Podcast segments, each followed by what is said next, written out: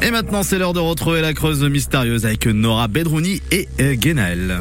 Août 1930, à Châtelus-le-Marché, Francisco rentre en Creuse après un chantier à Bordeaux, mais son retour ne va pas être celui qu'il souhaitait, malheureusement.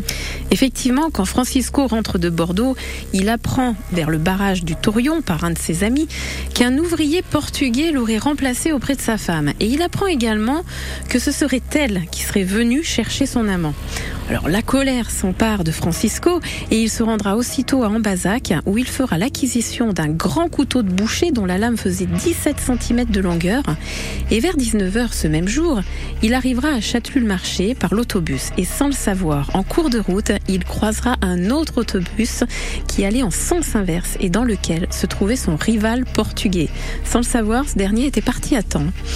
Mais avant d'arriver chez lui, il s'arrêtera pour prendre un verre de rhum dans un bar, pour ensuite prendre le chemin et aller vers chez lui. Il apercevra sa femme qui revenait du bourg et portait des provisions. Il la suivra au départ sans l'appeler, il la rejoindra sur le seuil de la porte où il la saisira alors par derrière comme s'il voulait l'embrasser, mais sans un mot et à trois reprises, il lui enfoncera son couteau de boucher dans la poitrine. Atteinte au sternum, au sein et à l'épaule gauche, Dominica instinctivement réussira à protéger son cœur.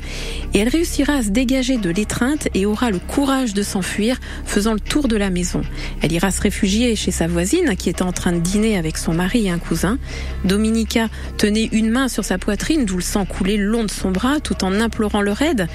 Mais Francisco arrivera dans la pièce, mais quand il verra les deux hommes, il hésitera et ne prononcera pas un mot. Vous vous rendez compte qu'à ce moment-là, le crime aurait pu être évité. Mais les voisins auraient dû protéger la jeune femme, mais ils ne voulaient pas d'histoire chez eux, alors ils leur demanderont tout simplement eh bien, de s'en aller. Et ce sera malheureusement la décision qu'il n'aurait pas fallu prendre. Et eh ben voilà, ben la suite demain Avec vous, Ganaël Eh bien, à demain, Nora. Cette histoire est tirée du livre Crime en Creuse et ailleurs de Bernard Chevalier aux éditions de la Vétison.